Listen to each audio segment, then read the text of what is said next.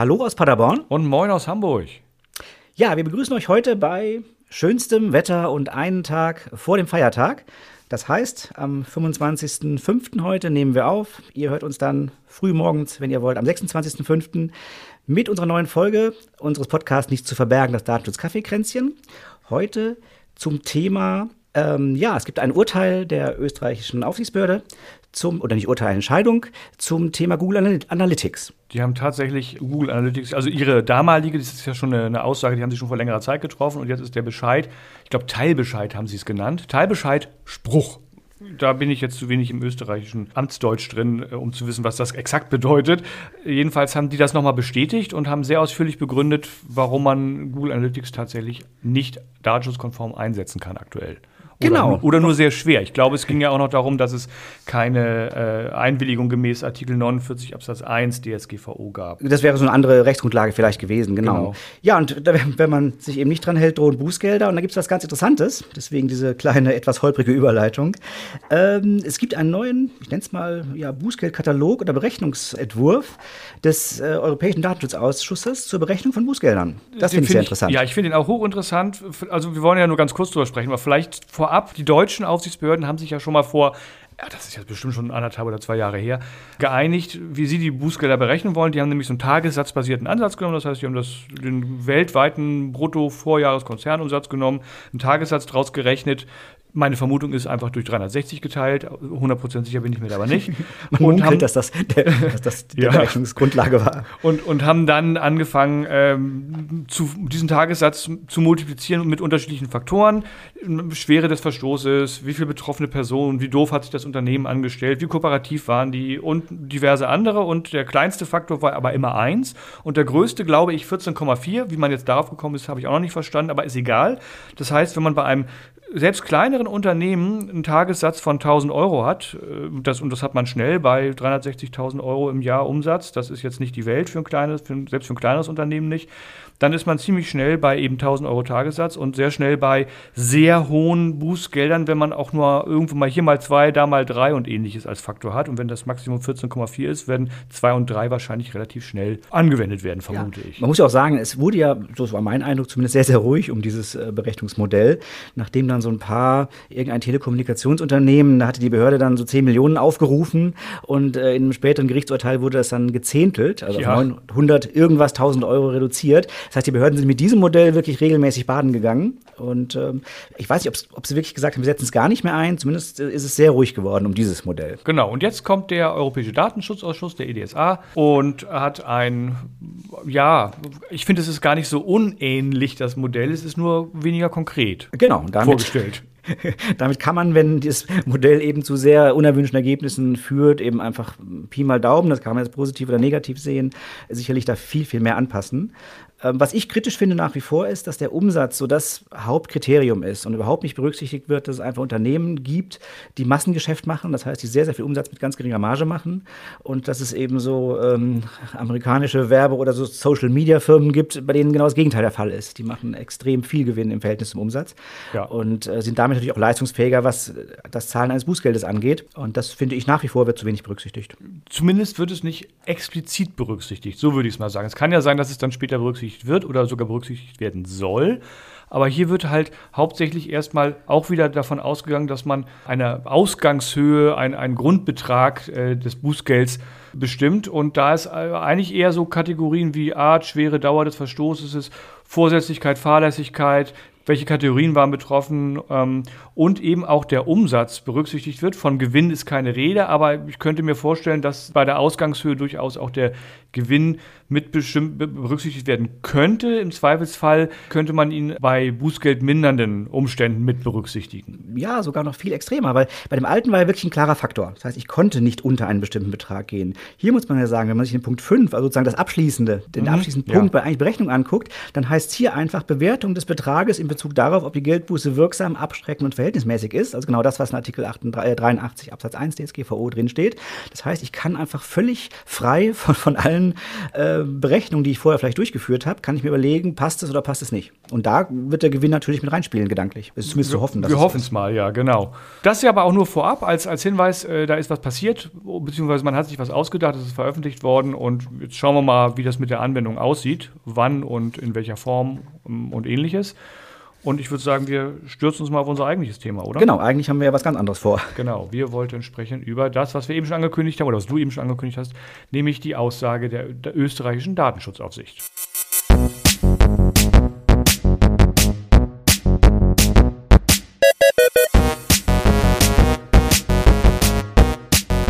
Dieser Podcast enthält Informationen rund um das Thema Datenschutz und ist durch unsere persönliche Meinung geprägt. Keinesfalls stellt er eine Rechtsberatung dar. Eine individuelle Beratung können wir daher nur erbringen, wenn wir ein Mandat als Datenschutzbeauftragter haben.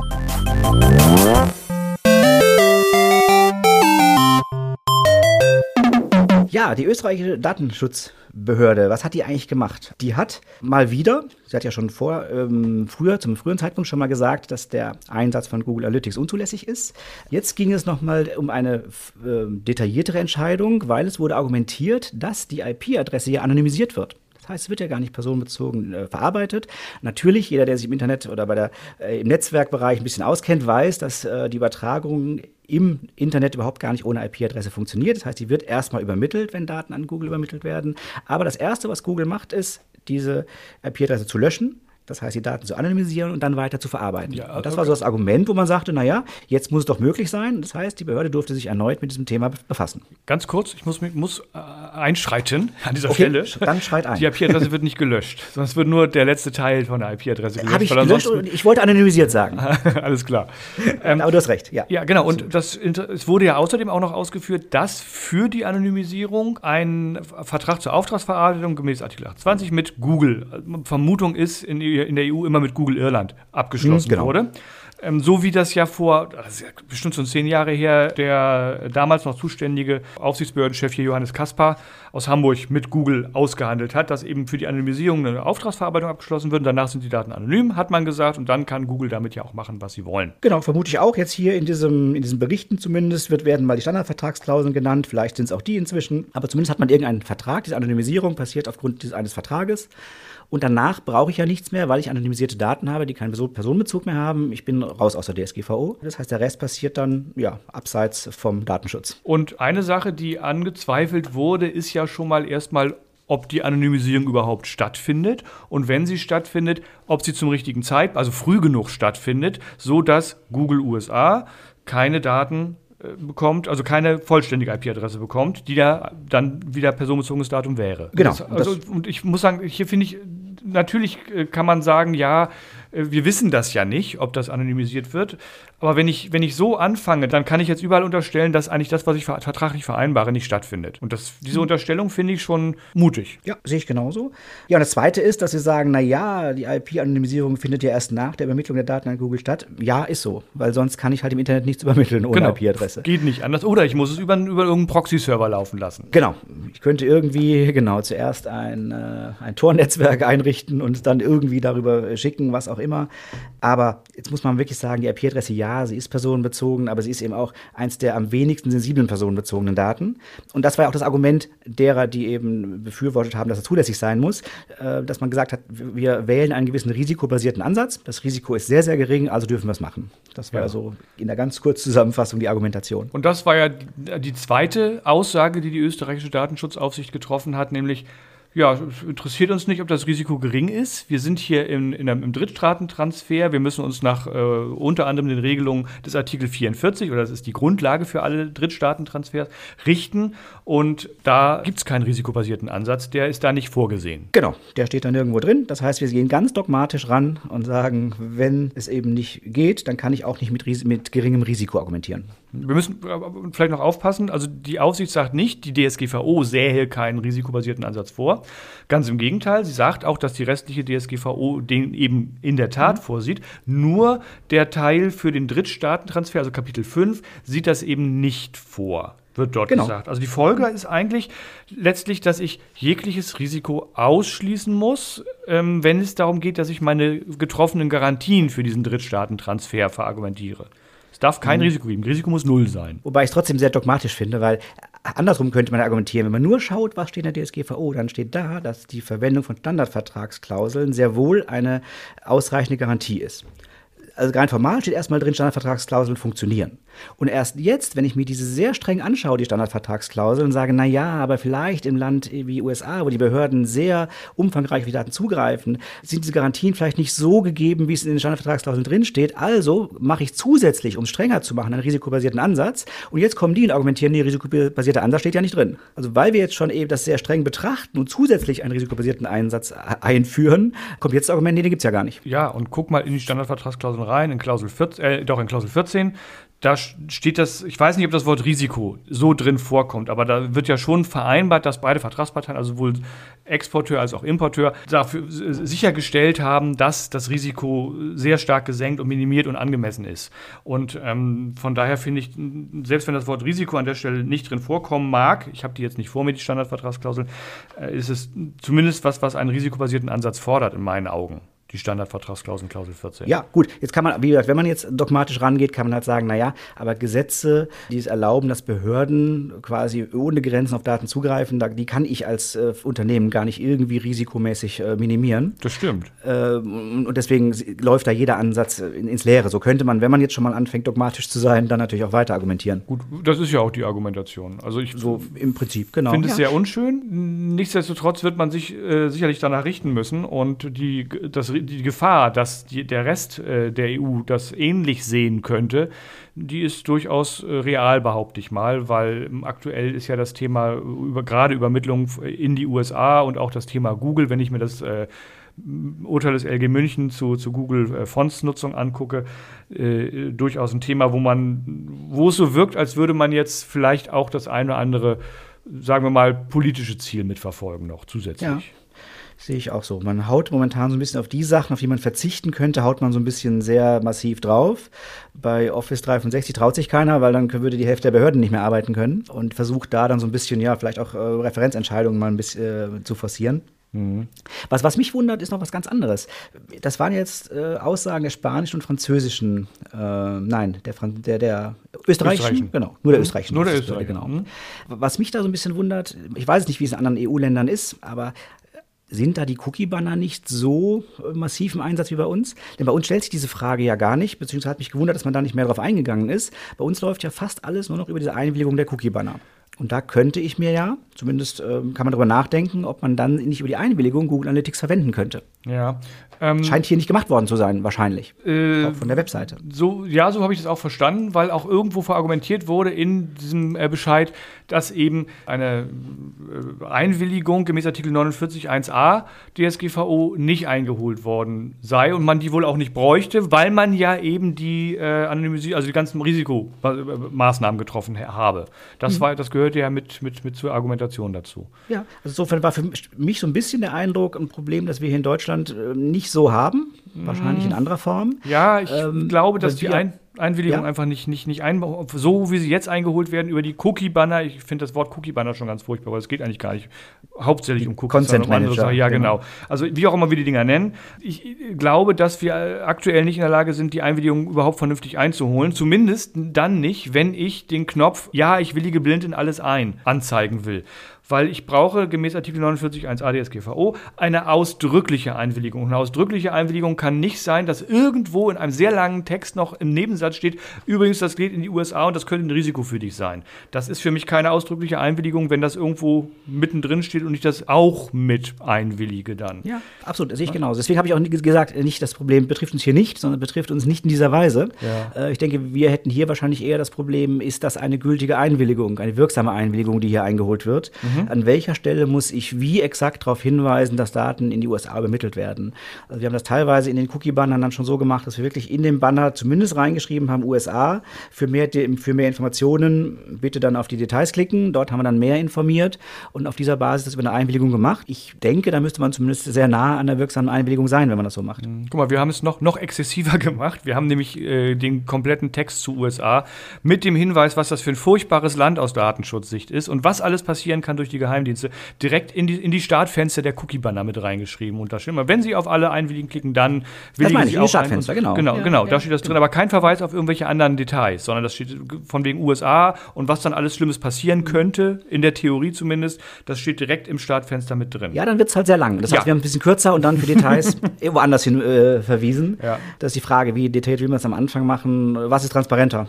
Äh, Im einen Ansatz hat man natürlich alles sofort auf der Seite, auf der anderen Seite ist es dann sehr lang und die Frage ist, ob es überhaupt noch einer liest. Ja, mein Gedankengang ist dabei immer, wenn ich schon eine ausdrückliche Einwilligung will, dann stelle ich aber auch alle Informationen an der Stelle zur Verfügung, wo ich den mhm. Knopf klicken kann, ich willige ja. ausdrücklich ein. Ne, und dann äh, sollte das in meinen Augen auf der Startseite sein. Aber wahrscheinlich kann man da auch den mehrstufigen Ansatz gehen. Das ist ja bei anderen Sachen auch zulässig. Ja, absolut. Was ich noch ganz wichtig finde, dass man, dass das auch äh, von HörerInnen vielleicht nochmal ganz deutlich wird, äh, hier haben Behörden irgendwelche Bescheide erlassen. Das heißt, das waren keine Gerichtsurteile, die hat nicht der EuGH über irgendwas äh, geurteilt. Äh, das finde ich immer interessant, wie das so ähm, auch in den Medien dann verbreitet wird, als ob jetzt hier eine Entscheidung getroffen wäre. Nein, hier gab es nur Behörden und ähm, die irgendwas, äh, ja, eine Auffassung vertreten haben und ein Unternehmen, das halt gesagt hat, naja, ich gehe da jetzt gerichtlich nicht gegen vor, sondern ich nehme es halt runter von der Webseite. Ja, nun, also letztendlich ist es ja schon eine Entscheidung, es ist nur keine Gerichtsentscheidung. Da ist ja, ja, natürlich alles ist eine Entscheidung. Bescheid erlassen worden von der, von der also ein, ein, ein, wie heißt das, ein Verwaltungsakt ein, erfolgt.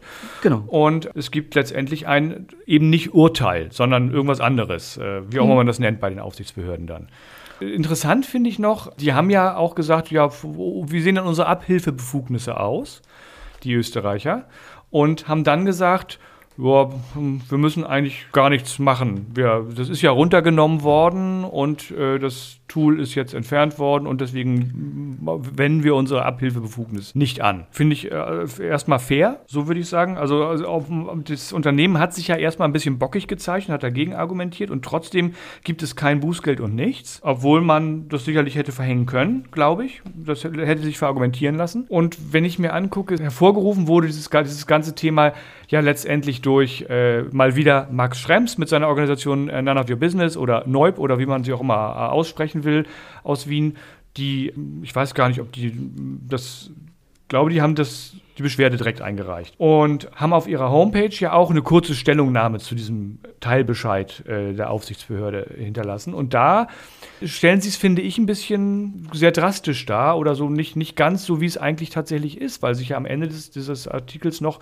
in einem Nachsatz beschwert wird, dass in Spanien der, der, die Annahme des Falls ja sogar abgelehnt worden wäre, nur weil das von der Homepage entfernt wurde. Das Ergebnis äh, aus Spanien und Österreich ist ja aber eigentlich das gleiche. Ne? Nur, genau. dass die Aufsicht ja. Einfach weniger Aufwand getrieben hat dafür.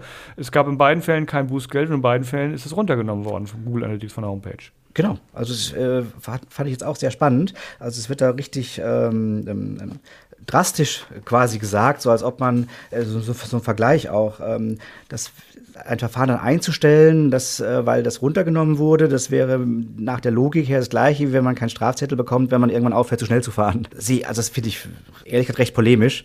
Die Frage ist doch, eine Behörde bekommt eine Beschwerde und hat verschiedene Arten zu reagieren. Sie kann Bußgeld verhängen, sie kann eben im Rahmen anderer Abhilfebefugnisse es untersagen oder sie kann eben einfach, wenn es nicht notwendig ist, nichts machen. Und in dem Fall war eben einfach, die Untersagung war nicht notwendig, weil es runtergenommen war und Bußgeld war nicht notwendig, weil der Datenschutzverstoß nicht groß genug war. Ja. Und, und ob ich jetzt das Verfahren dann einstelle, was eben Spanien und Luxemburg wohl gemacht haben. Was Ressourcen und geldschonend ist? Genau, oder ob ich das nochmal verschriftliche und in Form eines Bescheides, äh, wie die Österreicher es gemacht haben, sage, ich muss kein Bußgeld verhängen und ich muss auch sonst keine Abhilfebefugnisse geltend machen oder durchführen, weil es eben schon weg ist. Es war doch genau das Gleiche. Ja, und es hängt natürlich auch ein Stück weit davon ab, wie penetrant der Beschwerdeführer ist. Darf man auch nicht übersehen. Ja. Und ähm, was ich interessant finde, ist, also es steht ja tatsächlich der Satz drauf. Ne? Nach dieser Logik sollte man auch keinen Strafzettel bekommen, wenn man irgendwann aufhört, zu schnell zu fahren. Nee, weil für die vergangenen äh, Fälle und wenn ich erwischt worden bin, gibt es halt einen Bußgeldkatalog. Und das ist der große Unterschied auch im Datenschutzrecht. Da gibt es eben keinen Bußgeldkatalog. Deswegen ja auch das Thema, was wir vor der Musik kurz besprochen haben. Weil es ja. keinen Bußgeldkatalog gibt und weil alle Aufsichtsbehörden einen Wahnsinns Ermessensspielraum haben, hat man sich eben zusammengesetzt und versucht, das gerade ein bisschen zu vereinheitlichen in Form von Guidelines. Aber, dass da irgendwo steht, Google Analytics äh, unrechtmäßig äh, 150 Euro, das gibt es eben nicht. Bei zu schnell fahren ja. gibt es das. Ja, ja, und vor allem ist dieser, diese, diese Kausalität. Man bekommt das Bußgeld nicht, weil man das runtergenommen hat. Nein, man bekommt das Bußgeld nicht, weil der Verstoß einfach nicht schwer genug war. Und man, es sind keine Abhilfebefugnisse, sprich eine Untersagung ist nicht notwendig, weil es schon weg ist.